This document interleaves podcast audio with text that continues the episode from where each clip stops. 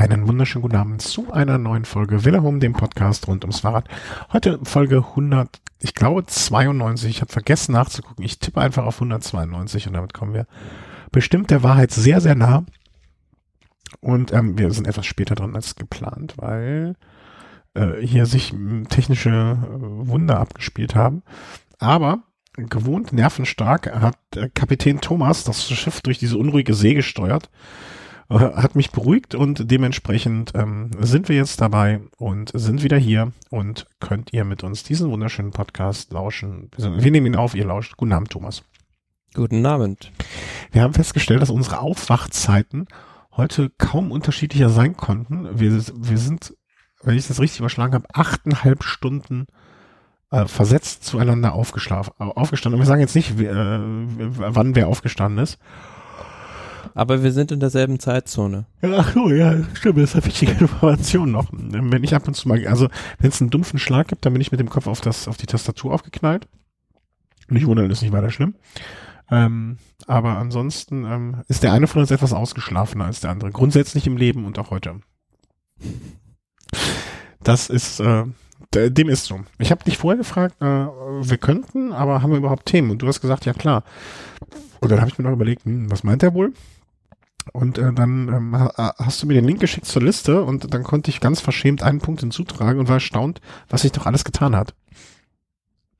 Ja, es gibt eine ganze Latte von Sachen, die äh, seit der letzten Sendung passiert sind. Also wir haben ja einen Tag vor der Präsentation der Strecke der Tour de France 2018 unsere letzte Folge aufgenommen. Mhm.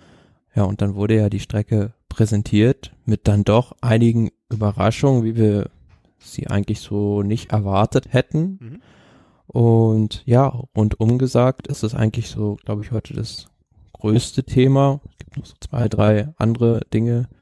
Oh, zu ergänzen. Würden wir auch anfangen. Ergänzend, flankierend äh, sozusagen. Genau, dann äh, lass uns nicht lange äh, diesen Spätabend noch später äh, gestalten oder irgendwie so. Ähm, Tour de France 2018, die Strecke. Möchten wir es im Einzelnen durchgehen oder sollen wir, sollen wir mal so insgesamt sie betrachten? Ähm, wie hätten Sie es gerne, Herr, Herr, Herr Goldmann?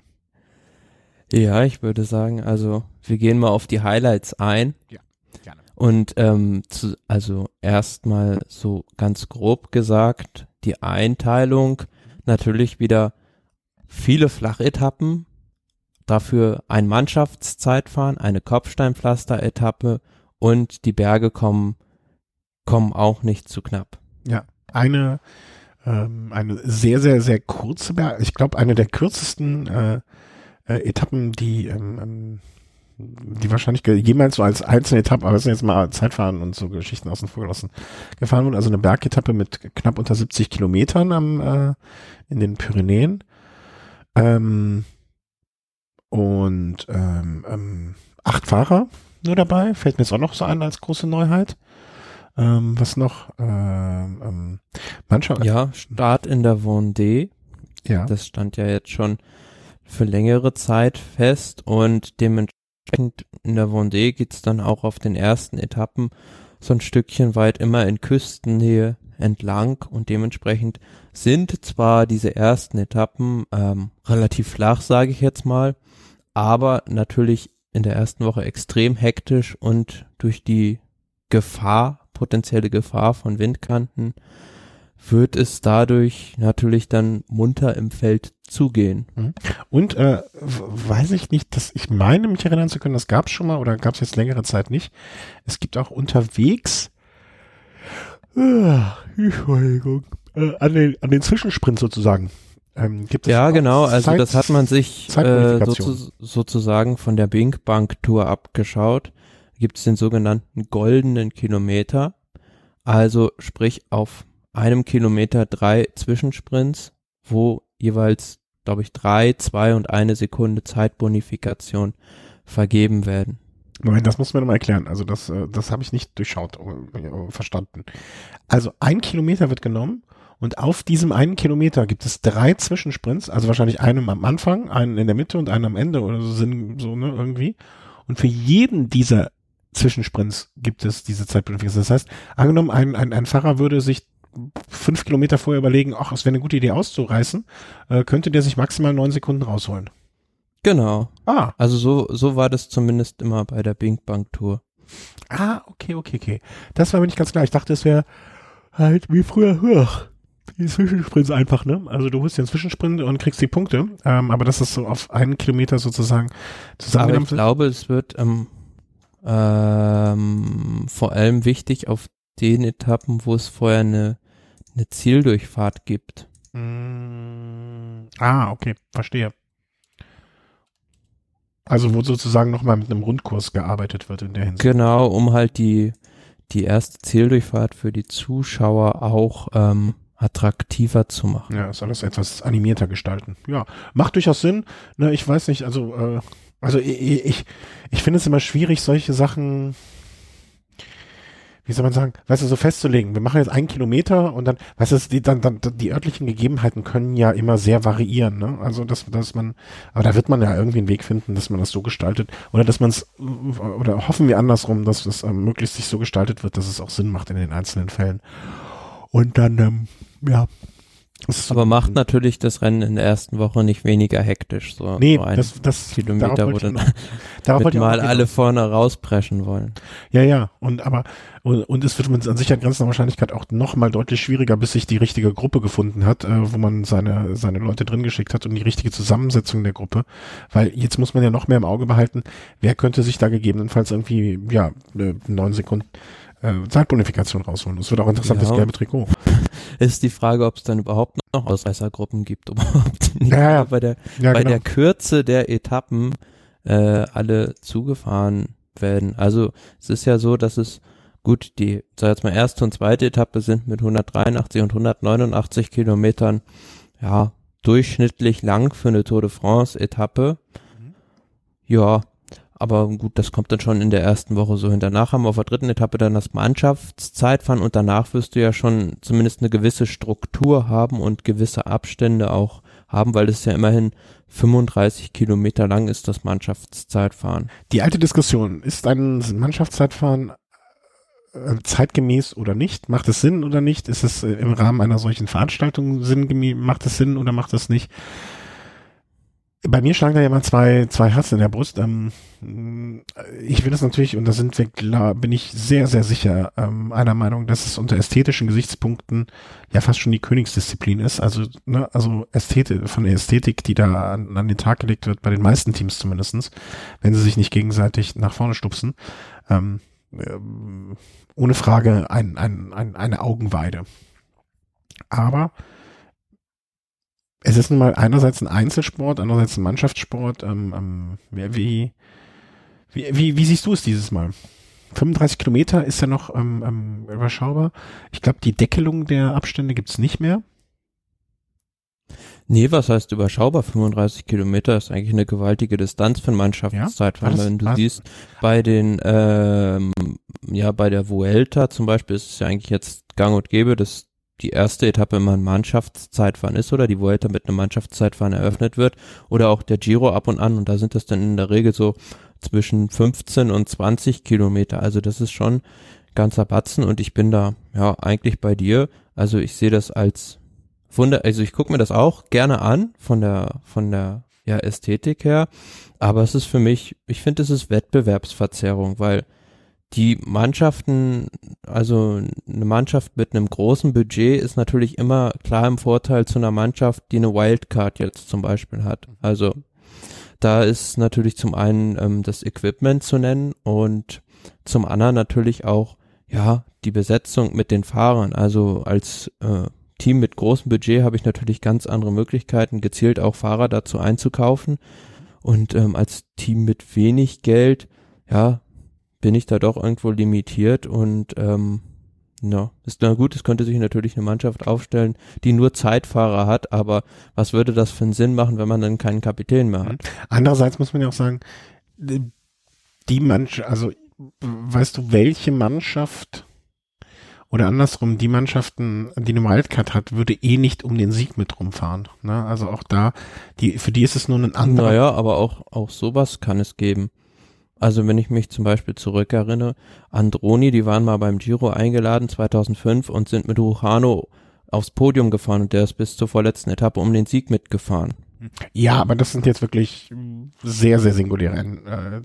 Äh, ja, aber es geht also da, es geht ja nicht nur äh, bei diesen Mannschaften da unten los, sondern es gibt ja dann auch schon Unterschiede, beispielsweise zwischen einem Team Sky und einem Team Movistar. Mhm. Also da hat ja auch das eine Team mehr Geld als das andere und kann dementsprechend die Fahrer auch verpflichten. Klar, aber die sind ja auch dann grundsätzlich in der Position. Also ich glaube, das ist nur so ein, ein, ein Mosaikstein in dieser grundsätzlichen Diskussion, wie es mit Geldern und äh, mit, mit Mannschaftszusammenstellungen umzugehen. Ne? Also da, ich glaube, da, da manifestiert sich das vielleicht noch, also bei, bei einem Mannschaftszeitfahren wird es am allerdeutlichsten, was ich sonst. Ja, und deshalb ist es zeigt. halt, äh, ist es halt noch ähm, eigentlich nicht nötig gewesen, das jetzt noch zusätzlich mit reinzunehmen. Hm. Weil dann hast du ja natürlich von Anfang an dann schon mal noch einen größeren Rucksack, den da irgendwie ein Quintana oder ja, ein Lander vielleicht dann aufgeschnallt bekommen. Oder einmal werde. Oder auch der. Ähm, ja, also ich, ich, äh, aber andererseits könnte man dann auch sagen, ähm, dann, dann, äh, das ist halt ein Bestandteil des Radsports, ne? Und es, es, es wird ja auch nicht jedes Jahr oder wird es hier, nee, ich kann mich doch, war letztes Jahr Mannschaftszeitfahren dabei? Mhm. kurzes. Ne, also andererseits kann man auch sagen, ähm, ein Team Sky wird dadurch benachteiligt, dass es auch nicht jedes Mal stattfindet. Ne? Also dann gab es das mal nicht, dann gibt's mal wieder. Also so, so die Mischung macht's. Ne? Und ähm, vielleicht, äh, es könnte sich ja auch sonst, angenommen das Mannschaftszeitfahren wäre nicht drin gewesen, sondern einfach nur eine Sprinter-Etappe, dann würde wiederum wahrscheinlich äh, ein Froome nicht ohne Grund sagen, hey, was ist denn dieses Jahr los mit Zeitfahren? Weil im Grunde genommen gibt es nur ein und dann auch noch welliges Zeitfahren überhaupt in dieser Tour de France. Ja, also ich glaub, ja, aber dafür kann er seine Mannschaft dann ja wieder anders ausrichten. Also es geht ja nicht nur um, um die Rolleure, sondern er kann ja dementsprechend auch bessere Bergfahrer mhm. kaufen. Ja, als Movies klar, hat er immer mehr Möglichkeiten, natürlich. Ähm. Ja, also natürlich ist es dann nochmal äh, spannend zu sehen in diesem, also im nächsten Jahr dann, dass es zwar schon auf der dritten Etappe ist, aber immerhin sind noch zwei Etappen davor und wenn jetzt dann noch bei einem Team ein oder zwei Fahrer ausscheiden, dann ist man halt nicht mehr zu acht oder zu siebt, sondern mit Ball nur noch zu sechst vielleicht in diesem Mannschaftszeitfahren, was natürlich auch ein Faktor werden kann. Und man hat gesehen, zum Beispiel jetzt beim Mannschaftszeitfahren bei der Weltmeisterschaft in Bergen, da war halt zum Schluss des Teams Sky, meine ich, auch nur noch, ja, wirklich mit der Anzahl an Fahrern, die man auch braucht, um ins Ziel zu kommen. Und Team Sunweb hatte da noch einen Mann mehr. Wobei war das nicht, also ich weiß, bei den Damen war das nämlich noch die Diskussion. Das waren ja auch teilweise äh, so taktische Entscheidungen, ne? Dass man gesagt hat, diesen einen mittleren Berg, den fährt halt einer volle Pulle hoch und lässt sich oben äh, rausfallen und so. Ich weiß nicht, da, aber da gab es so unterschiedliche taktische Herangehensweisen, aber ich muss gestehen, ich weiß nicht mehr ähm, genau, ob das auch diese äh, ähm, ob, das, ob das auch der Fall war, weswegen ähm, das Team Sky dann nur mit so wenig Fahrern ankam, müsste man nochmal sozusagen nachschauen. Ähm, dann äh, ist das die Etappe 4 mit dem Kopfsteinpflasterpassagen oder Nee, das kommt erst viel später. Also ähm, wir haben dann erstmal ja, so sag jetzt mal eine Flachetappe noch, dann kommt ein welligeres Teilstück, Lorient nach Quimper, also ja, ich suche auch gerade die Route A. Da geht's hm? also den ganzen Tag ähm, eigentlich im Prinzip nur rauf und runter, so ein bisschen Ardennen-mäßig vom, vom Stil her. Ähm, genau, und das ist halt auch nochmal so eine Etappe, ja, da könnte man, könnte man schon mit einer guten Mannschaft einen gewissen Schaden anrichten. Und dann die nächste Etappe, die Zielanlage, die kennen wir da ganz gut, die Möde Bretagne. Ja. Letztmals im Programm 2015 gewesen ist so eine kurze Rampe zum Ziel hoch, wo 2015 Alexis Villamot vom Team AG Dessert gewonnen hat. Ja, und große Abstände unter den Favoriten sind da eigentlich auch noch nicht zu erwarten, aber vielleicht schon ein kleiner Finger zeigt, wer nicht so gut drauf ist. Danach wieder so zwei Überführungsetappen, bevor dann die Etappe 154 Kilometer Arras-Roubaix mit dem Kopfsteinpflaster kommt. Mhm. Aber sie fahren nicht, also natürlich nicht so eine Strecke wie bei Paris-Roubaix. Also die, die Anzahl des äh, oder die Länge des Kopfsteinpflasterpassagen ist, wenn ich das richtig gesehen habe. Also wie viel sind es insgesamt? Irgendwie eins, zwei, drei, 15. Vier, Boah, kannst du schon erzählen. äh, äh, in der Summe der Kilometer wahrscheinlich. Bei Paris Roubaix sind so um die 55 ja. Kilometer, ja. Also jetzt das haben wir so insgesamt 20? Um, um die 20 Kilometer Kopfsteinpflaster ah, und auch die einzelnen Sektoren, wenn man mal sieht, zum Beispiel, ja, Mont Saint-Pével, was bei Paris-Roubaix einer der entscheidenden Sektoren ist, ähm, hat hier nur 900 Meter, die befahren werden mhm. und bei Paris-Roubaix ist der, glaube ich, fast 4000 Meter lang. Oder auch ein, ein Carrefour de Labre sehe ich jetzt hier zum Beispiel gar nicht drin, was noch natürlich noch ein viel, viel schwieriger Sektor ist. Aber nichtsdestotrotz ähm, ist es immer noch eine ganze Menge Holz und vor allem für Fahrer, die sonst so einen Untergrund gar nicht befahren würden freiwillig. Ja. Ist halt auch so, im Prinzip wiederholt sich da die äh, gleiche Diskussion wie beim Kopfstein, äh, wie bei dem Mannschaftszeitfahren. Ne?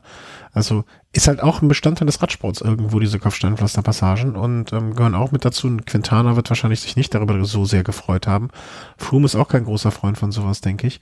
Ähm, wird interessant. Andererseits hat Froome ja durchaus in seinem Team eine relativ, da Vorteil gegenüber Quintana, eine ähm, einigermaßen robuste äh, Klassikerfraktion. Ja gut, der kann halt zum Beispiel einen Garen Thomas mitnehmen. Das meine ich, genau das meine ich, ja. Ian Stannard mitnehmen oder auch einen Luke Rowe. Das sind halt alles Pavé-Spezialisten. Wenn ich jetzt die Equipe von Movistar angucke, ja, da fallen mir jetzt nicht so viele ein. Vielleicht ein Jascha Süterlin, vielleicht das, ein Erviti. Ja, das genau so ist es, ne? Also ähm, das wird dann eher, äh, da, da wird's dann eher äh, dünn da. Und ja, aber es ist halt auch ein Teil.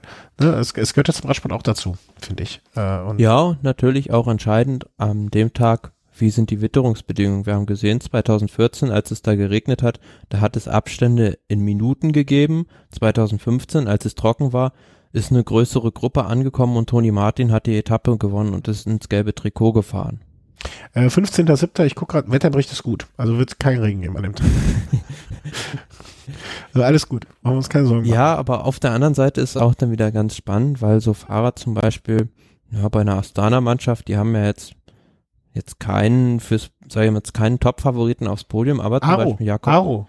Äh, Jakob Fugesang zum Beispiel, der ähm, 2014 war der auf der Etappe mit diesem Regen auf dem Kopfsteinpflaster Zweiter und ist eigentlich auch sehr, sehr gut da drin, übers Pavé zu fahren.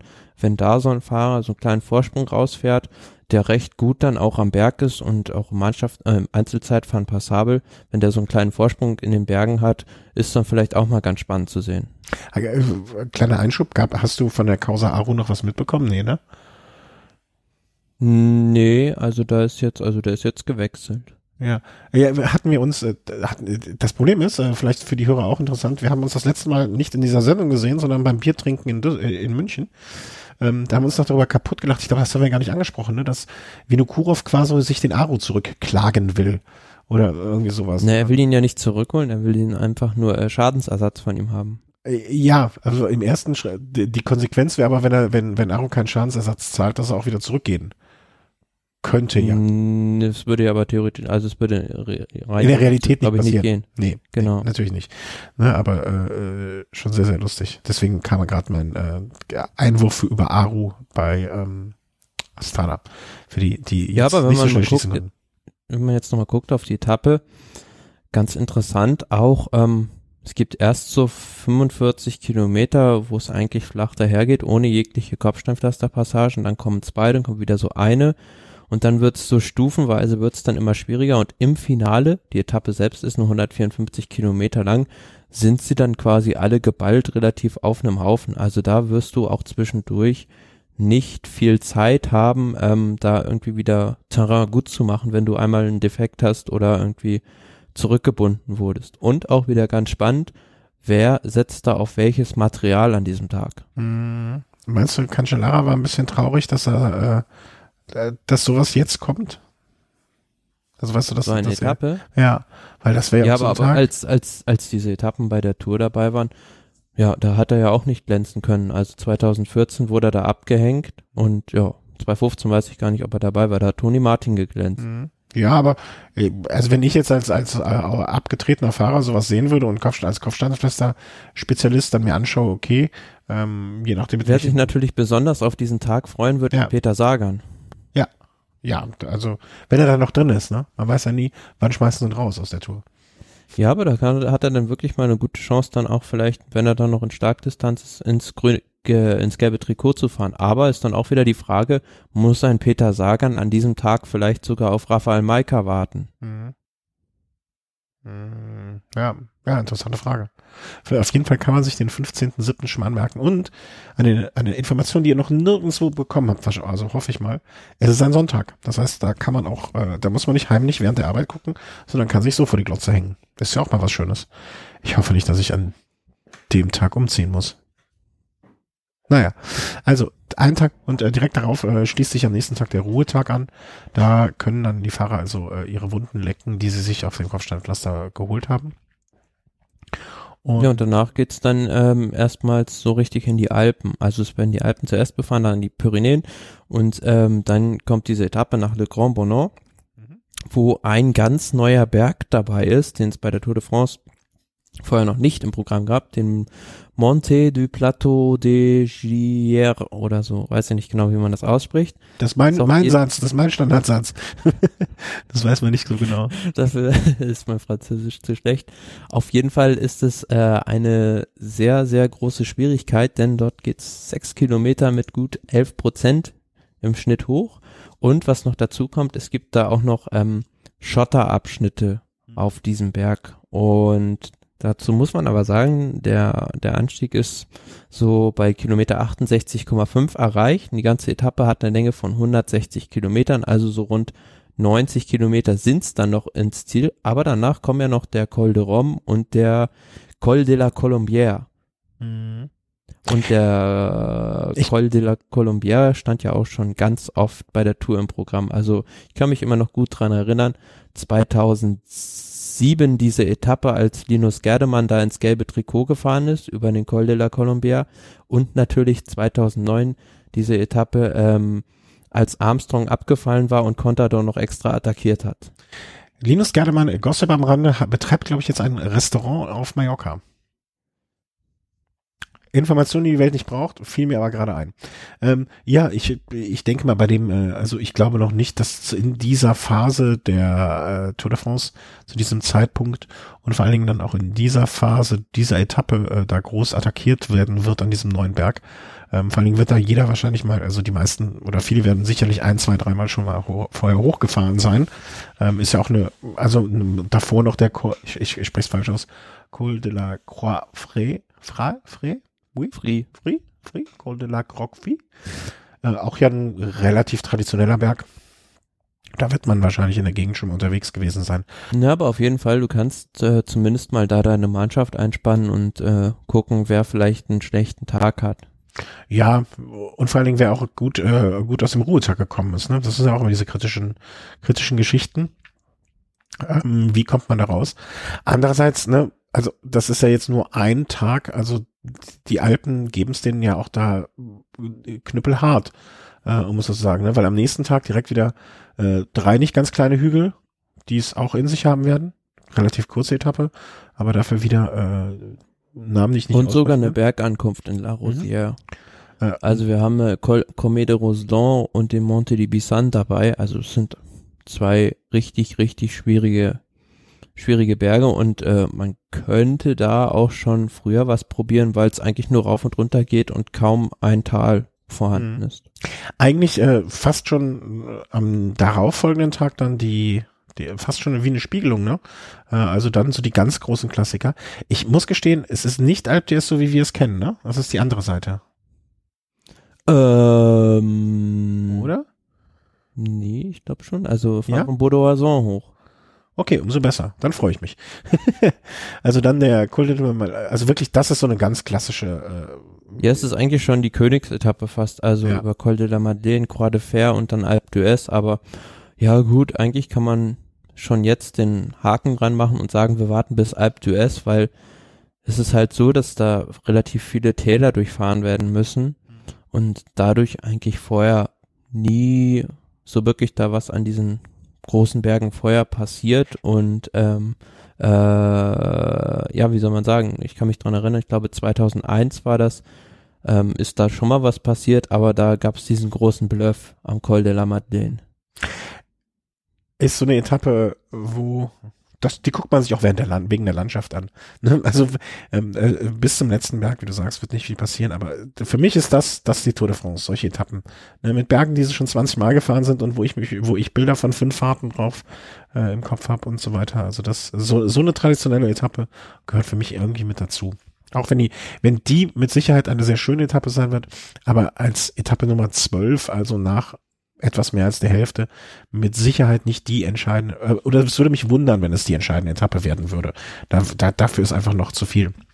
Ja, das ist so mehr, die Alpen sind so mehr Abnutzungskampf, also. Ja, das, das ist ein schöner Ausdruck, genau. Als dass da irgendwie schon, gut, also man hat es natürlich jetzt nach den Erfahrungen von vor zwei Jahren tunlichst vermieden, nach dem Ruhetag eine Bergankunft hinzustellen, weil da Chris Froome dann doch schon mal gezeigt hat, dass er den anderen da viel Zeit abnehmen kann. Ja, und die beiden Bergankünfte danach sind zwar schwierig, aber ja, wenn einer einen schlechten Tag hat, wird er sicherlich rausfallen, aber wird keiner, denke ich, den großen Abstand rausfahren. Also der berühmte Satz gilt äh, für diese zwei Tage, man kann die Tour verlieren, aber nicht gewinnen. Genau, ja. Hm. Entschuldigung, dass ich so, so ins, in, in die Phrasenkiste reingegriffen habe. Ähm, danach, ja, gut. Äh, hm, ja? danach haben wir ja dann so eine ähm, Überführungsetappe wieder. Und dann kommt dieser, ja, auch eine ganz klassische Ankunft mittlerweile bei der Tour de France in Mende an diesem Flugfeld mit dieser steilen Rampe kurz vorher, drei Kilometer mit zehn Prozent im Stück, kennt man auch mittlerweile von Paris-Nizza. Ähm, so, wir hatten gerade einen kleinen technischen Defekt und vor allen Dingen habe ich die Dateien weggespeichert von dem, was wir bisher besprochen haben und habe sie dann nicht mehr gefunden, was bei mir ungefähr zu dieses berühmte Gefühl, äh, wie soll man sagen, äh, Drücken im Brustkorb, Schweißausbruch, Gewaltfantasien, äh, äh, auf den Boden schmeißen und mit den Fäusten auf den Boden trommeln. Das haben wir gerade alles durchgemacht, aber der Thomas ist ganz ruhig geblieben und hat sich, während ich alle diese einzelnen Phasen der Frustration durchgelebt habe, sich einfach gemerkt, wo wir waren. Was für ein Fuchs.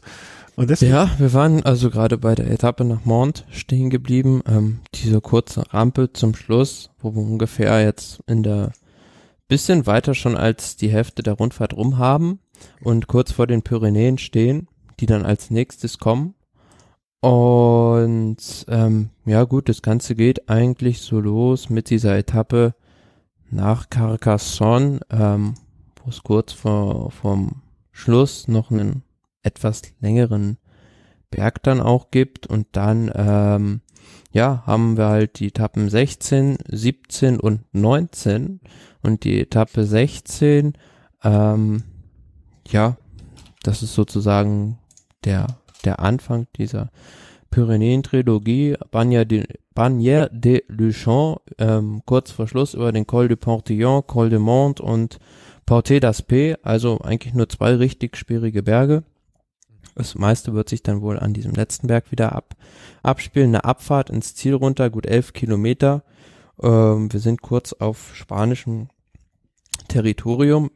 Ja, und aber wirklich dieser Etappe sehr, sehr kurz. Also einmal, einmal kurz Luft geholt, dann sind sie schon wieder draußen. Ja, aber ich würde sagen, auf der Etappe ist es jetzt nicht so entscheidend, da passiert jetzt nicht so viel, weil die dann doch nicht allzu schwierig ist. Und dann haben wir Etappe 17, die schon von dir besagte, mit nur 65 Kilometern Distanz. Aber dafür ist die wirklich ähm, knackig. Und ähm, das hast du schön gesagt.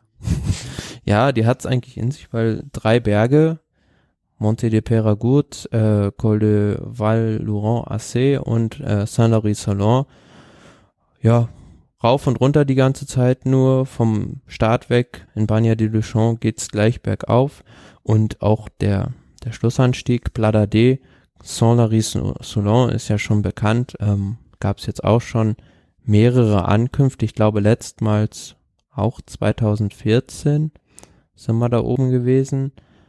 Ähm, ja, die Etappe ist also eine der, der, ob, obgleich der Kürze, denke ich, eine der entscheidenden. Ich, ich wollte, darauf wollte ich gerade hinaus. Also eigentlich ähm, ist das für mich eine der spannendsten Ta äh, Etappen seit sehr, sehr oder eine der ne, spannendsten ist vielleicht eine mit den, mit den, äh, an die ich sehr, sehr viele also, nee, ich meine nicht spannend im Sinne von, dass da, also so im Sinne von, dass sie dieses Experiment mal wagen, so etwas durchzuführen. Und dass sie nicht nur das Experiment wagen, sondern das Experiment auch an so einer hm, in der Rundfahrt entscheidenden Stelle wagen. Weil, man muss das mal einordnen. Etappe 17 ist jetzt, danach kommt noch äh, 18 Überführungsetappe eigentlich, ähm, 19 200, 200 Kilometer Brett mit äh, auch einigen Bergen, aber am Ende eine sehr langgestreckte Abfahrt von 20 Kilometern ins Ziel, ähm, wo sehr vieles wieder zusammenlaufen kann, nicht muss, aber kann im, im Zweifelsfall, ne? Tourmalet und der Espin, äh, Col de Aspin, ähm, natürlich auch sehr, sehr traditionelle Berge, aber diese 65 Kilometer Etappe, die kann wirklich so, also der Dreh- und Angelpunkt am Ende werden. Ne? Also da, da kann alles sich entscheiden. Und dass man, dass man dieses Risiko eingeht, ähm, das finde ich sehr, sehr bewundernswert. Also ich finde das sehr schön, dass, dass die Tour so etwas wagt. Ja, schon. Äh, Aber man hat ja gesehen, in diesem Jahr gab es auch in den Pyrenäen so eine ähnlich kurze Etappe, ja, da ist auch die Post abgegangen. Also von daher ist es jetzt, denke ich, nicht so das große Risiko und ähm, Action ist auf jeden Fall garantiert. Also verlieren kann man damit eigentlich nichts, wenn man das jetzt mal so macht. Und für mich, also erinnert für mich so ein bisschen auch an diese Etappe 2011 nach Alpe d'Huez, wenn du dich daran erinnern kannst. Da ging es auch Ach, über, über einen anderen den, Berg oder sowas, ne? Über ein Galibier am Anfang und dann hoch nach Alpe ja. d'Huez. War, glaube ich, nur so 110 Kilometer oder so die Etappe. Und da hat halt, äh, ja, mehr oder weniger Vöckler am, am äh, Galibier die Tour verloren, als er da noch im Game Trikot war. Und auf der Etappe muss man jetzt auch noch sagen, ähm, dass sie natürlich auf jeden Fall, denke ich, von Anfang an animiert sein wird, weil die Leute, die da schon ein bisschen weiter hinten sind im Gesamtklassement, die äh, riechen dann natürlich ihre Chance und werden es dann gleich von Anfang an irgendwie probieren und nicht dann lange warten, weil die haben ja nichts mehr zu verlieren. Mhm.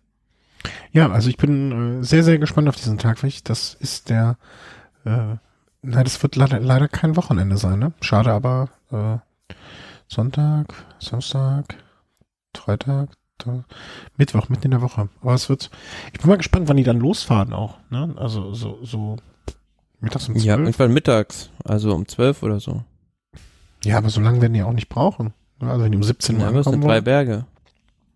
Ja, das kann man noch auf der linken Rille abfahren. Nee, also ähm, sehr, sehr ähm, erwartungsfroh, ob dieses Tages. Im Grunde genommen habe ich den Rest jetzt schon sehr, sehr grob zusammengefasst. Überführungsetappe danach dann äh, 200 Kilometer Brett, Berge, lange Abfahrt ins Ziel. Und dann kommt am vorletzten Tag ähm, das Einzelzeitfahren, wo man was aber auf sehr kopierten Gelände ausgetragen mhm. wird. Genau. Also es ist, erinnert mich also ein bisschen eher an, an Einzelzeitfahren bei der Baskenland-Rundfahrt als bei einer Grand Tour.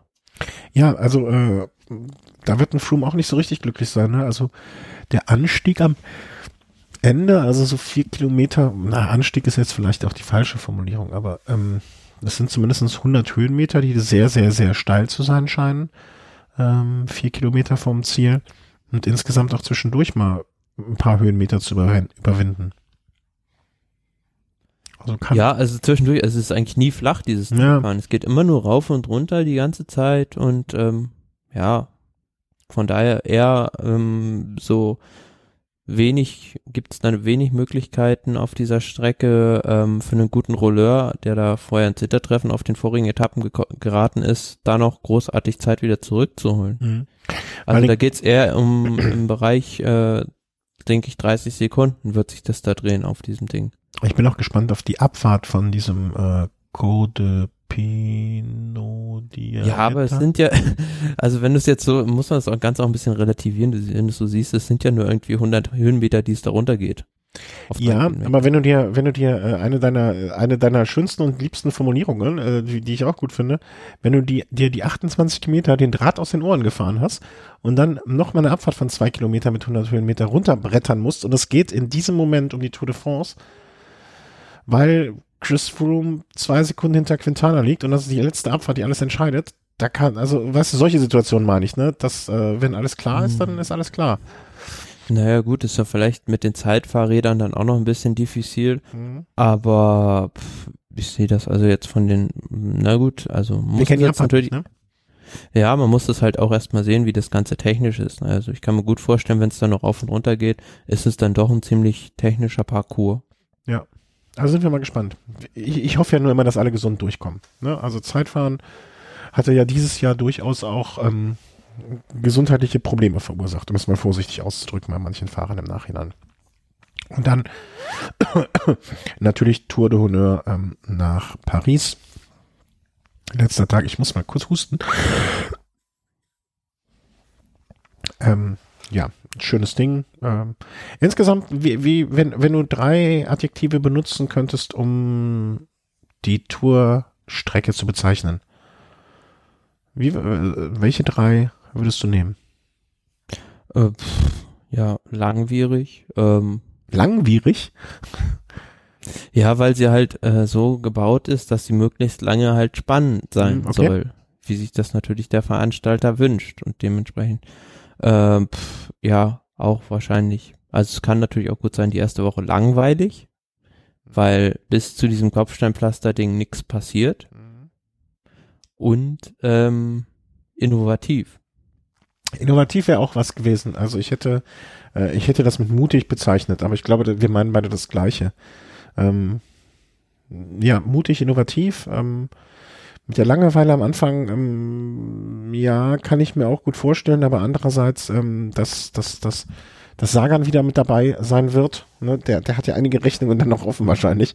Äh, ich, ich bin ganz guter Dinge, dass der in der Woche, äh, in der, in den ersten neun Tagen so gut Alarm machen wird, ähm, dass das trotzdem eine unterhaltsame äh, Geschichte wird. Und ähm, insgesamt finde ich, dass die, dass man der Strecke wenig vorwerfen kann, dass sie auf irgendjemanden zugeschnitten ist. Ja? Außer auf einen guten Zeitfahrer vielleicht. Also die hat man damit natürlich ein bisschen vergrault. Ja, also du meinst, dass der gute Zeitfahrer benachteiligt werden würde? Genau. Ja, das, das, das könnte man, ne, das wäre mit Sicherheit dann so etwas, was man sagen könnte. Durch, ne, also in, mit dieser Strecke wird definitiv nicht Chris Froome äh, der rote Teppich ausgelegt. Ja, aber Ja. das wird, also es wird ja, Aber will man ja, Jahren, muss man ja auch nicht. wird ja in den nächsten Jahren nicht anders sein, sobald, solange es noch äh, immer die Chance gibt, dass ein Romain Bardet äh, am Saisonbeginn die Chance hat, die Tour de France irgendwie zu gewinnen, werden die Franzosen versuchen, einen Parcours zu bauen, der nicht allzu viele Zeitfahrkilometer bereithält. Ja, und nach wie vielen Jahren ohne Franzosen kann man es ihnen auch irgendwie nicht verdenken. Also ich finde das, äh, das, das, äh, klar wäre ich jetzt äh, Chris Froome, würde ich mich auch nicht drüber freuen, aber ähm, er, er hat sich ja, 31 Jahre ist das mittlerweile her. er das kannst du so aus der Pistole geschossen sagen. Ja, 1985 hat Bernard äh, Hinault gewonnen. Hut ab. Das letzte Mal. Ähm, aber Chris Froome, äh, um, um an der Stelle kurz darauf einzugehen, ähm, hat er ja nicht jetzt auch äh, angekündigt, Giro und äh, Tour als Double anzugreifen nächstes Jahr? Ja, ob das nicht Oder ist es ein lauter Luftblasen sind? Gedanke? Nö, also wahrscheinlich ist es immer wieder so, dass er die die äh, anderen so ein bisschen, also den anderen Veranstalter da mehr oder weniger zufriedenstellen will und den möglichst lange auf der heißen Platte schmoren lassen will. Das, das sagst du jetzt aber sehr negativ. ja, also es, es gab ja in den letzten Jahren auch schon immer die Aussagen, ja gut, ich mache das jetzt vielleicht mal, aber da sind keine Taten gefolgt. Ja, also es hängt natürlich auch jetzt dementsprechend, wird man sich erst festlegen, wenn jetzt der Parcours dann bekannt gegeben wird. Mhm. Das ist auch jetzt in Kürze, ne? Es heißt, äh, man ist in Gesprächen, also von der Organisation der RCS seitens mit Chris Froome, in guten Gesprächen. das ist eine sehr diplomatische Floskel. Äh, ist, ist Giro-Vergabe nicht auch, also die bekannte? Das ist ja am 28. November ist Ja, das, ich wollte gerade sagen, das dauert nicht mehr lange. Parcours jetzt präsentiert. Ja, dann werde ich schon mal bei uns in den Kalender irgendwie eintragen. Oh, da wird es schwierig zeitlich. Aber da, da werden wir ja was machen. Ähm, ob, ob, ob ihr wollt oder nicht. ähm, ja, aber ne, also auf keinen so richtig zugeschnitten. Klar, Bardet, die, die, die, die Geschichte stimmt natürlich. Ähm, aber ansonsten, äh, mir fehlen natürlich ein paar Berge immer. Äh, also einmal Ventoux äh, fehlt mir immer, aber ähm, nach den Geschichten der letzten Jahre ist das vielleicht auch ein bisschen gar nicht so schlecht, dass man ihm vielleicht ein Jahr Ruhe gibt. Ähm, Galibier, den du eben schon erwähnt hast, kann ich mir auch immer, schaue ich mir immer wieder gerne an, die, diese Geschichten. Aber Dom, genau, ja, also die Klassiker. aber den darf man leider nicht mehr hochfahren. Ja, aber diese Klassiker halt, ne, die fehlen so ein bisschen, aber andererseits äh, finde ich es schön, dass man auch mal einen neuen Berg reinnimmt, dass man dieses Experiment mit den 65 Kilometern wiederholt.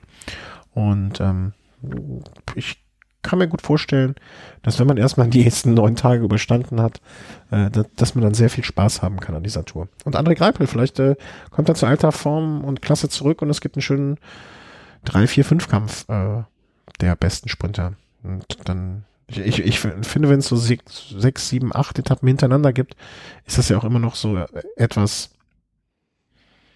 Nö, das glaube ich ja nicht, aber. Nee? Ich glaube, äh, also, dass äh, bei der Tour im nächsten Jahr das erste Mal auch Gaviria am Start stehen wird mhm. und der alles eher aufmischen wird.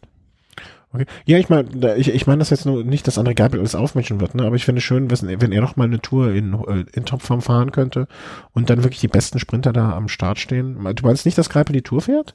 Nee. Ja, ja schon, er wird die, wird die Tour de France fahren, aber ich denke nicht mehr mit der Unterstützung und ja, ich denke, vielleicht gewinnt er eine Etappe, ja, aber er wird jetzt keine drei, vier Etappen mehr in Serie gewinnen. Mhm. Ja, das, das, das, ich, ich, das muss er ja gar nicht, ne? Also ich fände ja schon nur schön, wenn er so, wenn er zumindest mal seine ein, zwei Siege noch reinfahren könnte. Das, das wird, fände ich für ihn, also würde mir ja ausreichen für ihn. Ähm, dass er so, ich glaube jetzt, ich bin gespannt, wie lange er noch fahren wird, ne? Aber dass er da nochmal bei der Tour irgendwie sowas mitnehmen, mitnehmen kann, sozusagen. Das ist, glaube ich, die, die richtig, richtigste Formulierung dafür. Weil er war ja schon ein Sprinter, der die Tour über Jahre maßgeblich mitgeprägt hat. Und ähm, wenn er und Cavendish sich nochmal duellieren würden da, ich glaube, das, das, das würden wir doch alle irgendwie gerne sehen. Mit dem Sagan dazu. Ich baue da eher auf den blauen und auf den roten Zug. so haben wir alle unsere Züge, auf die wir bauen. Ne? Das ist ja auch ganz gut so. Ja, aber das ist die Tour. Ähm, gebt uns gerne noch einen Kommentar ab, äh, wie euch das Ganze gefällt, was ihr davon haltet. Ist es zu einfach, ist es zu schwer? Hast du mal so, hast du so Zahlen gesehen von wegen Strecke und Höhenmeter im Vergleich zu anderen Jahren? Die Strecke und Höhenmeter. Pff, nee. nee, hätte ja sein können, dass du schon, schon, schon irgendwo so einen Vergleich gesehen hast oder so. Weil streckenmäßig äh, wird es wahrscheinlich nicht so lang sein, ne? Eins, zwei. Überhaupt nee, dadurch, dass die Etappen also generell auch kürzer sind. Ja, überhaupt nur drei. Denke ich Etappen. auch, dass die Ges Gesamtdistanz auch so, ja, vielleicht um die 3000 Kilometer oder ein bisschen mehr ist. Hm. Also nur drei Etappen mit überhaupt 200 Kilometern oder mehr, was ja früher durchaus deutlich öfter der Fall war. Ähm, insofern auch eine schöne Tendenz. Also denke ich, man tut den Fahrern damit auch eingefallen. Und äh, man, man darf nicht immer den Anti-Doping-Kampf fordern und dann sie jeden zweiten Tag ja, Kilometer fahren. hat ja damit nichts zu tun. Hm, doch, finde ich schon. Also man, äh, stell dir mal vor, die müssten jeden Tag 300 Kilometer fahren. Ne? Dann, äh, dann, das, das. Ja, aber dann wäre die Geschwindigkeit ja auch langsamer. Ja, trotzdem. Das, ich, ich glaube, ähm, ich glaube, man tut der ganzen Sache. Im 100, also im 100 Meter Sprint wird ja auch gedopt. Ja, das ist aber eine andere Sportart. Das ja, man, der Vergleich ist ähnlich. Hm. Nee, finde ich nicht. Hm. ich ich denke bis zum nächsten Mal mal drüber nach. Dann, okay. dann, dann äh, mache eine Aktennotiz an mich selber. Äh, nachdenken. nachdenken. Forciert. Ganz, ganz viel nachdenken. Ähm, ja, kommen wir zu so ein bisschen äh, vermischtes äh, oder näher vielleicht die eine Meldung gehört ja noch mit zur Tour de France irgendwie dazu. Ähm, du die Wiederauflebung des äh, des drei äh, des äh, nee, wie hieß das damals? Ähm, ah, helf mir mal mit einem Wort aus, nicht Tri Triangulität, sondern hm? die Dreifachspitze. Ja, es gab ja die zwei berühmten Dreifachspitzen, ne? Also damals. Trio Infernale oder was? Nee, ja, das waren sie auch. Ich meinte allerdings eher, also äh, äh, Ulrich Vinokurov Klöden und äh, ähm, ah, wie heißt er? Schröder, Sharping und Lafontaine. genau. ähm, ja, also Dreifachspitze nächstes Jahr bei den Movies. Kann das klappen? Wird das klappen? Und ähm, also werden sie das machen, ist überhaupt die Frage. Also ja, also mir scheint äh, die erste Frage, die wir stellen müssen, wird, äh, weil Werde bis dahin wieder auf dem Niveau sein, auf dem er war, war, glaube ich. Ne? Das ist völlig zu Recht die erste Frage. Zweite Frage, wie gut kommen Landa und Quintana miteinander klar? Weil da gab es ja schon so die ersten Spitzen, sag ich mal, als er kam, bevor er kam und wie er aufgenommen wurde, wenn ich das so richtig so ganz am Rande mitbekommen habe. Ne? Also und dritte, dritte Frage, ähm, funktioniert so etwas mit drei Kapitänen, die auch ja, wirklich alle berechtigterweise ihre Ansprüche stellen bei so einer Grand Tour? Also wahrscheinlich, weil Werde aufgrund seines seiner, seines Charakters oder so noch am wenigsten laut, aber vielleicht mit seiner letzten Chance auch mit am berechtigsten. Ja, also ich kann mich jetzt nicht dran erinnern, dass es jetzt schon mal so gut funktioniert hat mit drei Kapitänen. Gut, bei Astana, bei der Vuelta 2015 sind auch mit drei reingegangen, einer ist rausgeflogen der andere Lander hat sich dann mehr oder weniger unfreiwillig für Aru aufopfern müssen, mhm. wo er dann am Ende gewonnen hatte. Aber ich glaube, na gut, so wie ich die Mannschaft jetzt einschätze, ist es halt ein Pulverfass, was die da mitnehmen, wenn die jetzt mit drei Leuten, also mit den dreien zur Tour fahren würden, weil weil Werde, wie du gesagt hast, würde sich da vielleicht noch in den Dienst der anderen stellen. Aber Landa, Quintana, hm, das geht, glaube ich, eher nicht zusammen mhm. gut. Das also da müsste, da müsste man schon vielleicht den einen dann zum Giro und zur Vuelta schicken und den anderen dann gezielt auf die Tour de France. Mhm. Und da wiederum würdest du da jetzt aufgrund der, der, der Steckentopografie einen der beiden also wenn du jetzt, wenn angenommen, du dürftest jetzt zu Hause, man würde sagen, pass mal auf, hier Thomas, wir rufen dich um halb elf an, sag mal, wen wir mitnehmen sollen aufgrund der Strecke. Könntest du da einen dem anderen den Vorzug geben? Aufgrund der reinen Klasse, sage ich jetzt mal, würde ich immer Quintana mitnehmen. Aber ähm, aufgrund der ähm, dessen, wie gut die Strecke zu einem Fahrer passt, macht es jetzt keinen Unterschied, ob ich Landa oder Quintana mitnehme, weil beide denke ich, äh, ähnliche Probleme auf dem Kopfsteinpflaster haben. Das ist das große Handicap, was beide haben. Aber ansonsten mit den wenigen Zeitfahrkilometern würde ich dann schon sagen, Quintana ist der Kapitän bei der Tour, weil es dann doch so einige Bergetappen gibt, wo er dann ein, einiges an Zeit äh, rausholen kann. Aber dann würde ein Lander wiederum aus meiner Sicht völlig zu Recht fragen, ja, warum habt ihr mich denn dann, also der wird ja nicht als Helfer dahin gegangen sein zu den Movies, ne? Also, nee, aber vielleicht hat er sich auch selbst eine Kapitänsrolle bei dem Giro oder bei der Vuelta ausgerechnet. Das kann ja durchaus sein, ne? Das, da kann man gespannt drauf sein. Ähm, ob er diese bekommen wird. Man kann ja auch einfach sagen, okay, wir nehmen Landa jetzt mit zum, zum oder wir planen jetzt äh, Giro, Landa, Tour Quintana. Und dann Man kann ja aber auch sagen, äh, Landa fährt den Giro auf Gesamtklassement und hilft dann Quintana bei der Tour. Darauf, darauf wollte ich hinaus, genau. Ne? Und äh, wenn er die, die Form hat vom Giro, wenn er die rüber retten kann, Tour de France nächstes Jahr eine Woche später, wegen der irgendeiner Fußballveranstaltung, einer unwichtigen, ähm, na, hat man auch noch mal eine Woche mehr Zeit zu regenerieren ein weiteres Ass im, äh, weißt du, mit einem Giro-Sieg. Da wäre Landa wahrscheinlich auch ein entspannterer Helfer, als wenn er da irgendwie um fünf Sekunden äh, gescheitert Natürlich, wäre. Natürlich, klar. Und man hat, man und mit den ja Messern zwischen den Zähnen zum, zur Tour kommt. Man hat ja jetzt in diesem Jahr schon gesehen, dass Landa also beim Giro in der dritten Woche eigentlich fast der stärkste Fahrer war und bei der Tour auch noch einer der stärksten Fahrer war. Also hat gezeigt, dass er das dann durchaus schon kann. So, und jetzt stell dir mal bitte folgendes Szenario vor. Etwas sehr von mir herbeifantasiert, aber ne, dafür sind wir ja da. Chris Room fährt nächstes Jahr den Giro und gewinnt ganz knapp am letzten Tag gegen Landa. Ja, die zwei können sich ja auch nicht unbedingt, also es ist nicht die aller, allerbesten Freunde, glaube ich. Ne? Die sind, die sind zwar Profis genug, aber Landa hat vielleicht aus dem letzten Jahr oder äh, aus diesem Jahr, also im kommenden sagt, sagt aus dem letzten Jahr, vielleicht noch so ein bisschen was wie eine Rechnung mit Sky offen. Ja, der verliert mit irgendwie zwei, drei Sekunden den Giro gegen Froome und hat dann in der Tour gegen Froome auf einmal die Möglichkeit, die Tour zu gewinnen, würde aber dafür seinen Kapitän um diesen Sieg bringen. Das sind doch Geschichten, wie wir sie sehen wollen, oder? Ja, klar. Also das, das stelle ich mir, oh, was wird das schön nächstes Jahr? ich freue mich jetzt schon. Ich würde gerne eine Zeitkapsel haben, um wenigstens schon mal zu gucken, ob irgendwie irgendwas davon eintrifft. Dann würde ich ja wieder zurückkommen. Ja, aber insgesamt muss man natürlich sagen, für mich steckt da jetzt keine Struktur hinter dieser Verpflichtung von Mikel Landa. Also generell auch die Außendarstellung der Mannschaft ist einfach für mich momentan katastrophal. Also es gibt jetzt wieder zum Beispiel eine Geschichte, dass irgendwie äh, die Fahrer Carapaz und noch ein anderer Fahrer vom Team Movistar äh, in ihrer Heimat irgendwie äh, mit Alkohol aufgegriffen wurden. Und das ist natürlich auch, ja, wieder sowas, was jetzt ins Bild passt. Mit Alkohol auf, wie man, in welchem Zusammenhang? Also haben die, haben die zu Hause auf ihrer Party ein Bier getrunken oder sind die Nein, ich glaube, die wurden ähm, sogar bei einer Rundfahrt rausgeschmissen. Ja, das sehe ich dann schon wieder. Also was ich da, Genau, also die, ähm, also wollten bei diesen Juegos Bolivarianos, also es ist scheinbar irgendwie so ähm, so eine Veranstaltung in äh, Bolivien mitmachen, Naves und äh, Carapaz, ja, und ähm, wurden dann wegen Trunkenheit durften die nicht mitmachen. ja, da, da sind aber für mich viele Fragen, die da offen sind. Äh, sind die betrunken zur Startlinie gekommen? Haben die am Abend vorher gezecht, was sich dann gerecht?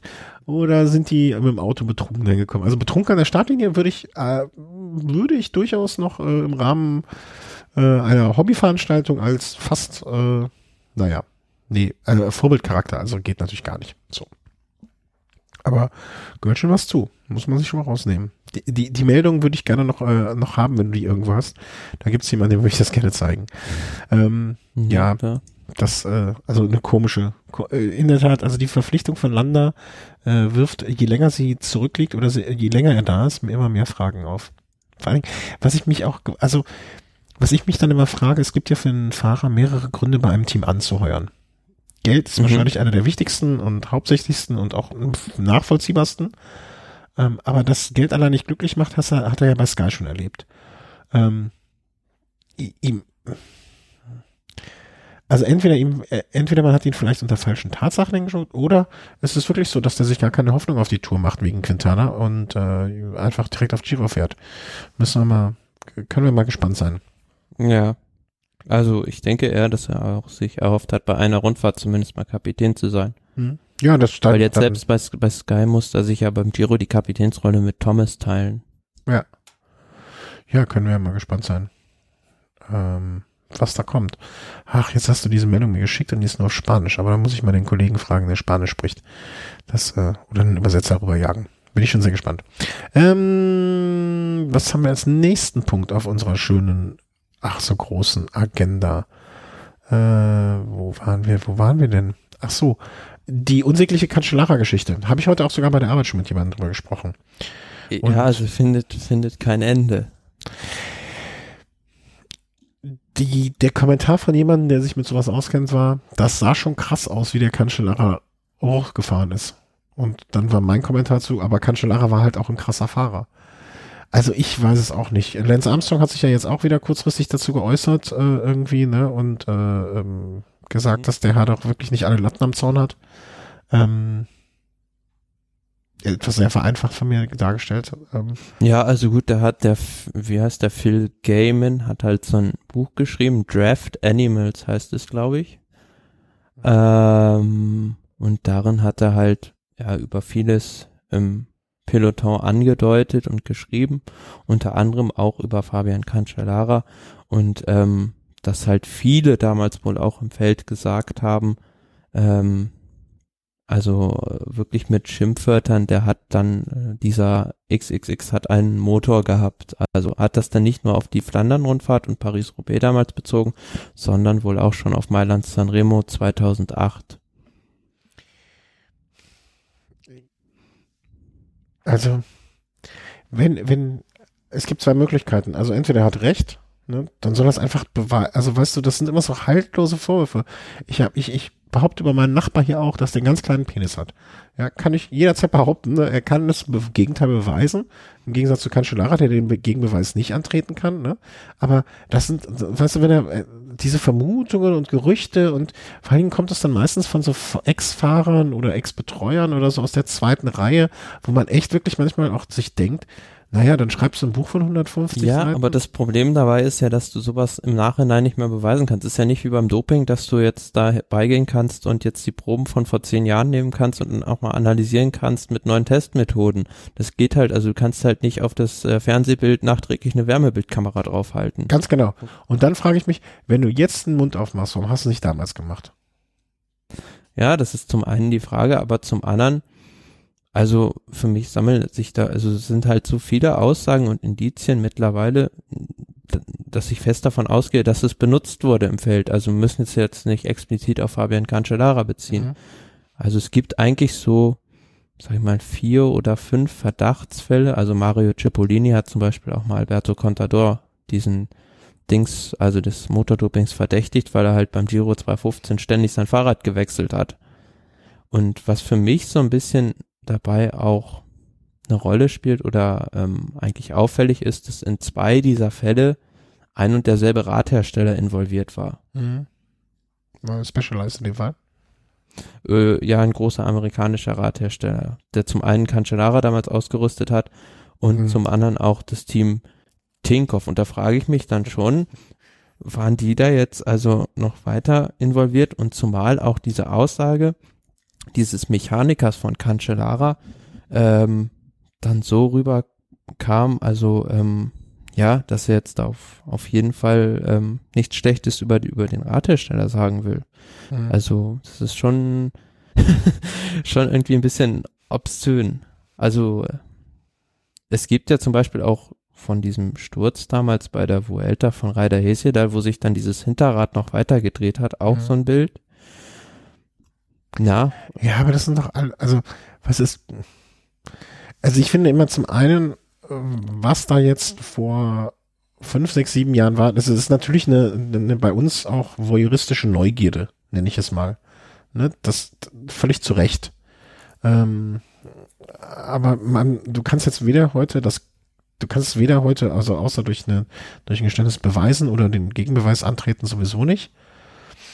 Ähm, deswegen finde ich das immer so, so, so un, unschön. Ja, aber du kannst auch nicht das Gegenteil beweisen, genau, dass es eben, nicht ne? so war. Genau. Aber es ist also mit normalen, ähm, normalen Menschenverstand kann man das auch nicht erklären, wie der da jetzt dem Trombon an der Mauer von Gerardsbergen so locker und leicht wegfahren kann. Oder mit normalem Menschenverstand kann ich auch nicht erklären, äh, warum ba Basso mit dem kaputten Fahrrad von Contador weiterfährt. Ja, klar, ne, das gibt immer Vielleicht hat Basso kein anderes Rad bekommen in dem Moment und der, der Schaden war nicht so schlimm. Keine Ahnung, also man wird äh, irgendwelche Konstruktionen in die eine oder andere Richtung wird man immer finden. Aber dann könnte man, dann müsste man genauso jeden Fahrer aus dieser Zeit dann immer aufgrund von medizinischer Unterstützung, also es gibt, es geht ja, äh, zum Glück nennt man das ja auch Motordoping, ne? Also ne, dann, dann, ich finde diesen Vorwurf des Dopings, da, da könnte man genug anderen dann auch den Vorwurf des Dopings machen, und zwar des medizinischen Dopings. Also es gibt immer so, dann sollen sie Ross und, Ross und Reiter nennen und, und, und das, äh, oder aber auch, ähm, ja, irgendeine Form von, also, es ist halt nichts bewiesen und ich finde dieses Rumspekulieren und, und da kommt mal wieder einer, da kommt mal wieder einer, das ist halt echt schwierig. Also. Es ist ja halt auch immer die Frage, was bei sowas als Beweismittel geht. Ja. Also gelten da schon als, also so Indizien, wie jetzt teilweise es beim Doping ist, mit dem Blutpass schon als Beweismittel oder ähm, sagt man halt wirklich, es muss jetzt klipp und klar irgendwie ähm, dann auch ähm, überführt werden. Ja, also äh, einfach ist es auch nicht, ne? ne aber ähm, bei einer Blutprobe. Aber was jetzt halt auch wieder gesagt wurde, oder beziehungsweise von immer mehr Leuten gesagt wird, dass halt diese Testmethode von der UCI ähm, total wirkungslos war mit diesen Tablets. Mhm. Weil es scheinbar irgendwie dann teilweise überall irgendwo piepst und äh, Du musst dann sozusagen die Nadel im Heuhaufen suchen und äh, es kann natürlich sein, dass dann äh, da ein Motor versteckt ist, aber in 90 Prozent der Fälle ist es dann natürlich nicht so, aber piepst trotzdem aber überall. Ich kann, ich kenne mich jetzt mit der Technik dieser eingebauten Motoren nicht so gut aus, also das macht jemand anders bei mir. Äh, äh, reicht nicht einfach die Sattel, also die Sattelstütze rausnehmen und reingucken? Würde das nicht theoretisch mm, reichen? Nee. Okay. Das würde nicht reichen weil du kannst ja, die sind ja so klein und äh, so versteckt, also die siehst du so nicht. Und ähm, was natürlich also eine ganz einfache Methode wäre, wären Wärmebildkameras. Aber da sagt die UCI, äh, birgt zu viele Risiken und ist zu teuer. Ja, zu teuer gilt als Argument nicht. Ne? Also die Glaubhaftigkeit einer Sportart kann nicht, ähm, kann nicht zu teuer sein. Also ganz einfach gesagt. Und äh, da muss, muss halt jeder, äh, jeder, also so eine Wärmebildkamera kann ja nicht die Welt kosten. Und dann muss halt äh, jeder, der sein Team ausstattet, äh, irgendwie. Also Bei der Tour de France werden sie ja jetzt schon eingesetzt, aber von der ASO aus. Aber ähm, ich glaube, unter dem neuen Präsidenten wird sich da unter Lapatien bei der UCI auch vielleicht was ändern. Ja, und so, dass man das dann in den Griff bekommen könnte. Also wenn es die technischen, wenn es die technischen Möglichkeiten heute gibt, dann sollte man sie meiner Meinung nach dringend benutzen. Äh, um und es ist ja nicht nur so, dass die Dinger in den, also jetzt sage ich mal im Rahmen irgendwo verbaut werden, sondern auch ja teilweise in den Hinterrädern. Ja, in den Laufrädern drin sind, ja. Genau und ähm, ja, wie gesagt, also ich glaube, dass es benutzt wurde, also bin ich der festen Überzeugung. Wir werden es natürlich wahrscheinlich nie rausfinden oder vielleicht werden wir es doch mal irgendjemanden, wird es mal irgendjemanden geben, der was ausplaudert. Aber ich glaube jetzt mittlerweile ist das Risiko einfach viel zu hoch. Mhm. Ja, auf jeden Fall. Also da bin da, das meine ich auch, ne? Also andererseits muss man ja auch sagen, wir sagen ja immer, ähm, so doof kann keiner mehr dopen, dass er diese diese Methode oder jene Methode benutzt, die ja eigentlich offenkundig äh, schon ohne Probleme nachweisbar ist und irgendein Idiot macht es dann tr trotzdem immer. Ja, klar. Ne? Das ist ja, das ist ja das Schlimme. Dass er trotzdem irgendein ein, ein, ein, ein, ein Pfosten macht's halt trotzdem. Das ist, das ist ja das Traurige daran. Naja. Aber wie gesagt, also solange es noch nicht bewiesen ist, ähm, ähm, ich bin immer noch der Meinung, wer, wer, wer solche Behauptungen in die, in die Welt äh, setzt, der sollte auch ähm, zumindestens äh, diese in irgendeiner Form besser untermauern können, als, äh, als, als, als es da der Fall ist. Unschön. unschön. Ähm, nächster Punkt, den wir auf der Liste haben. Äh, Neue Trikots, neue Trikots. Ich könnte auch neue Trikots brauchen. Nee, ich habe eigentlich genug Trikots. Ähm, die neuen, äh, neuen Farben sind raus, sozusagen. Also die neuen Kollektionen. Ja, von einigen Mannschaften gibt es da jetzt schon die Trikots für 2018. Die kann man sich auch im Internet angucken. Wir werden mal ein paar Farben, paar, paar Trikots äh, an dieser Stelle verlinken in den Shownotes. Äh, ich finde eigentlich, also wir haben jetzt so, wir haben fünf Stück, wobei ich mir dann auch schon mal die neuen Namen irgendwie merken kann. Entschuldigung, ich sag mal keine, aber es ist echt spät. Ähm, Israel Cycling Academy. Die Mannschaft, über die Mannschaft bin ich noch nicht gestolpert.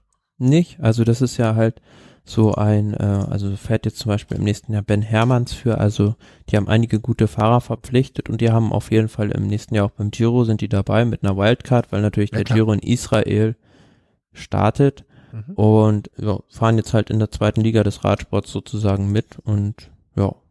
Fahren auf die Rosa, bin ich ein bisschen neidisch. Ja, aber es ist quasi so eine Art Projekt, wie es Dimension Data damals war.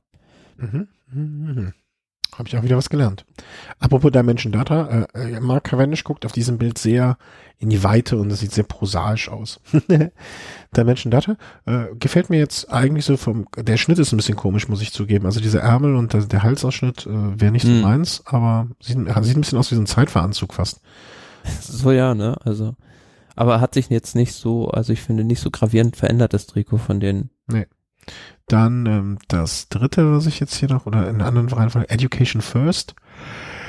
Das ist doch das ehemalige Team. Cannondale, ja. Cannondale.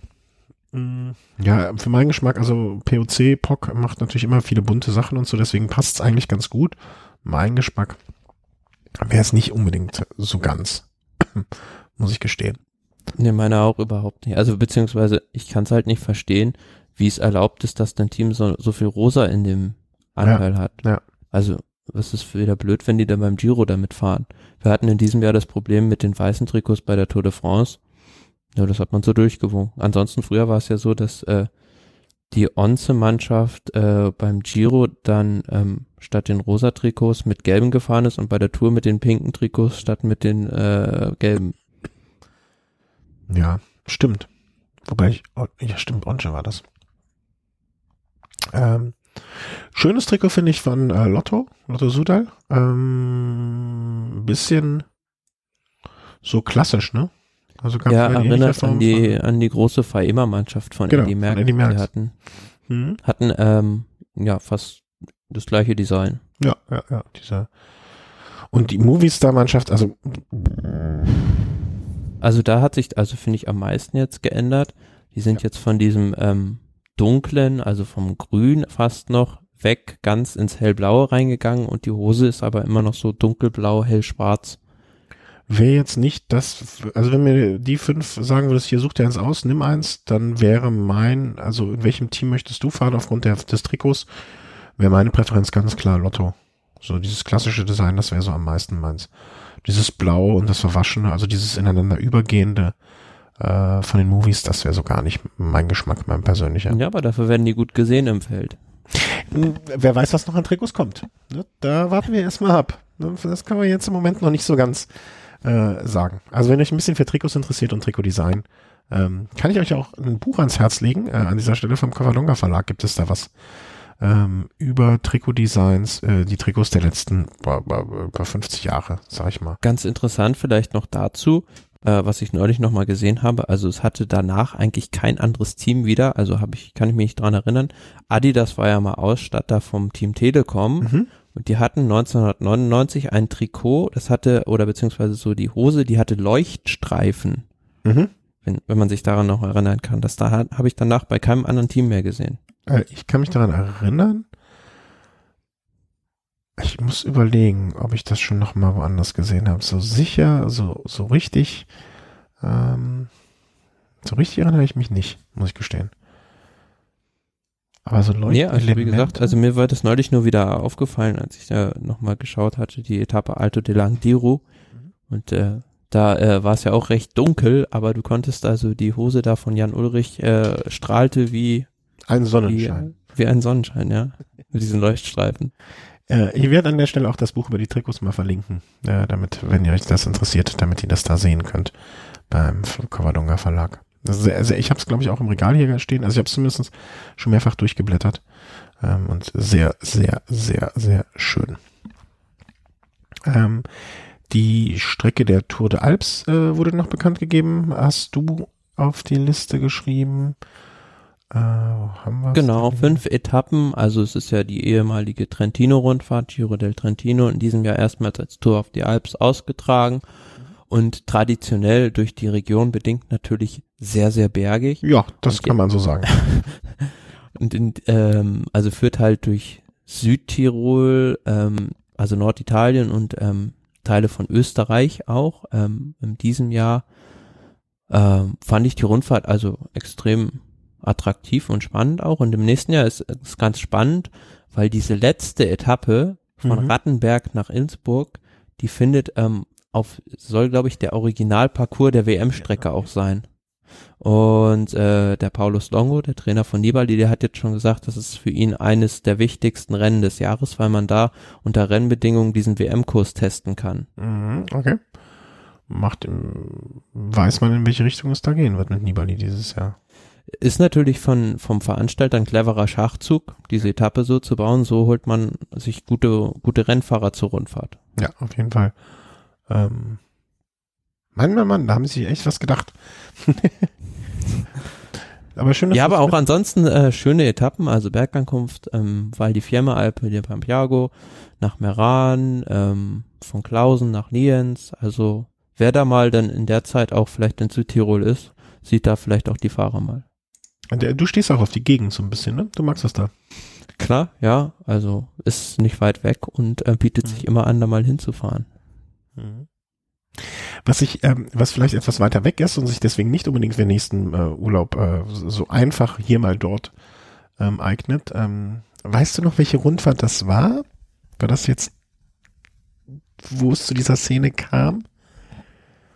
Weißt du, ähm, das war die Hainan-Rundfahrt, Tour of Hainan, genau. China. Äh, um es einzuordnen, dieses Bild oder das, was, was äh, vielleicht den, das, wie lange ist das jetzt her? Zwei Wochen, drei Wochen schätze ich mal ungefähr. Nö, es ist so zwei Wochen jetzt her. Ja, ne? ähm, prägte sich ein, weil ein Fahrer eines Teams, weiß ich gar nicht mehr welches Team, ein asiatisches Ein chinesisches Team. Chinesisches? Ja. Ähm, ging auf einen Betreuer äh, einer Schwe der Schweizer Nationalmannschaft, glaube ich, los, ne? Genau. Und ähm, was im ersten Moment mir nicht klar war und was vielleicht auch nicht jedem anderen unbedingt klar war, ne, es hieß immer nur ein Schweizer Betreuer, das war der gute alte Danilo. Danilo Hondo im Diensten des äh, Schweizer äh, Schweizer Radsportverbandes, dort als Betreuer da vorbei, äh, dabei. Und ähm, man sah dann auf Bildern vermeintlich, dass äh, der Fahrer touchiert wurde während des Rennens vom Schweizer Auto ähm, dadurch gestürzt ist und der ist dann nach dem Rennen mal, äh, hat er mal gedacht, den sage ich jetzt mal meine Meinung. Und ist wirklich ziemlich ausgerastet, äh, auf Danilo Hondo losgegangen, ist dann, das, das Lustigste fand ich eigentlich, ich finde es immer sehr schön, also Emotionen in so einem Sport sind, gehören halt dazu, Schlägereien gehören nicht dazu. Ähm, wie er dann nochmal zum Auto gegangen ist und dann seine Luftpumpe geholt hat, um dann mit der Luftpumpe ja. auf Danilo Hondo loszugehen. Das, das, also das war wirklich ein bisschen slapstickhaft schon alles. Ja, und es standen vor allem irgendwie 30 Leute rum, die ihn hätte, hätten aufhalten können, aber keiner hat eingegriffen. Ja, ja, den hätte ich jetzt aber auch erstmal nicht gestoppt, ne? Also der, der wirkt jetzt nicht so, als wenn er, wenn man mit dem nochmal diskutieren möchte über die Situation. Ähm, was jetzt dazu kommt, ähm, auf den Bildern war auch gar nicht klar ersichtlich, dass äh, sie ihn wirklich touchiert haben mit dem Auto. Ne? Also das, das, äh, vielleicht war es auch ein Fahrfehler seinerseits. Was viele nicht, oder was vielleicht die wenigsten nur wissen und mir aus, wie sagt man, äh, gut. Erster Hand. Nee, das leider nicht. So nah, so nah bin ich dann doch nicht dran. Aber man sagt, äh, aus gewöhnlich gut, gut informierten Kreisen. Ja, ja, aus gewöhnlich gut informierten Kreisen äh, wurde mir äh, äh, berichtet, dass es ähm, mitnichten vorbei war nach dieser Szene. Okay. Am Abend äh, haben sich die Schweizer Betreuer nochmal äh, irgendwie gedacht, na komm, ey, so wollen wir jetzt aus, aus der Nummer nicht, nicht rausgehen.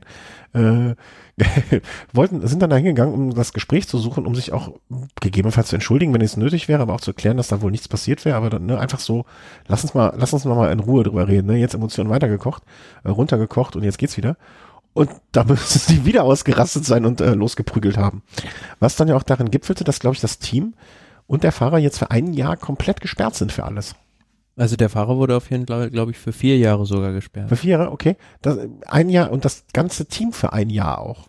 Ja, genau. Also äh, da hat er der ganzen, ganzen Mannschaft irgendwie einen Bärendienst erwiesen.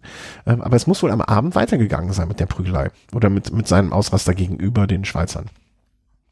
Naja, also ich weiß, also er muss ja schon gravierend, also die müssen den ja wirklich einen Haufen gefahren haben. Also man sieht ja auch, ähm, den Sturz hat man ja auch in dem Video irgendwie gesehen.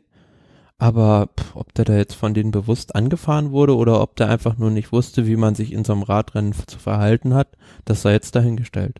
Also mir wurde, wie gesagt, aus also gewöhnlich guten Nachrichtenkreisen gesagt, dass das Auto noch nicht mal den Fahrer berührt hätte. Und ich kann mich auch. Ja, dann ist es ja vollkommen unverständlich. ja, das unterschreibe ich so.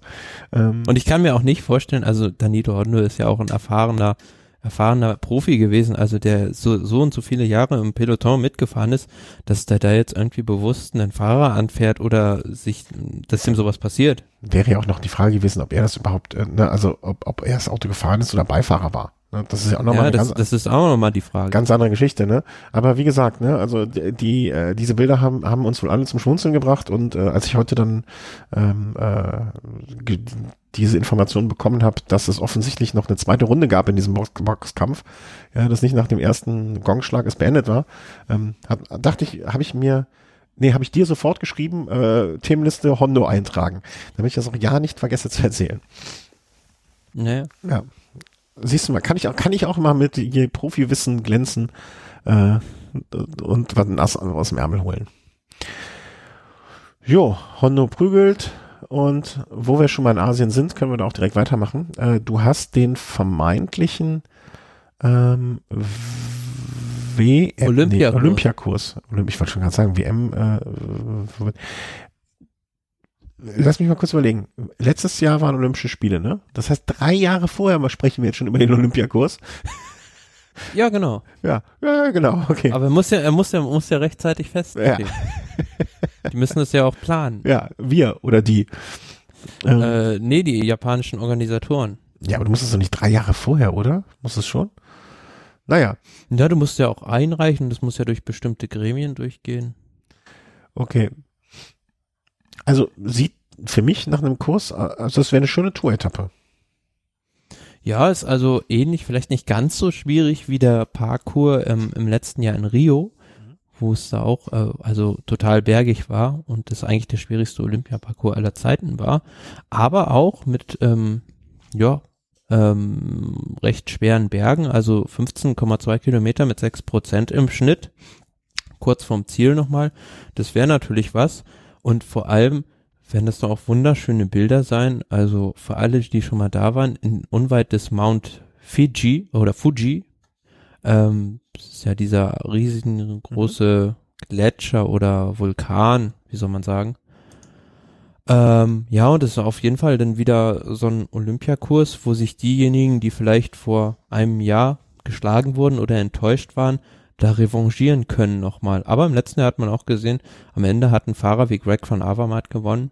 Ein guter Klassikerfahrer, der auch gut über die Berge kommt, hat sich da durchgesetzt und ähm, ja, aber auf jeden Fall wäre es, also ich würde es gut finden, wenn es diese Strecke geben würde, weil dann ähm, ja viele Fahrer gewinnen können. Was mich ein bisschen irritiert oder wundert, weil bis dato war es ja oft so, dass es eine Art von Rundstrecke ist.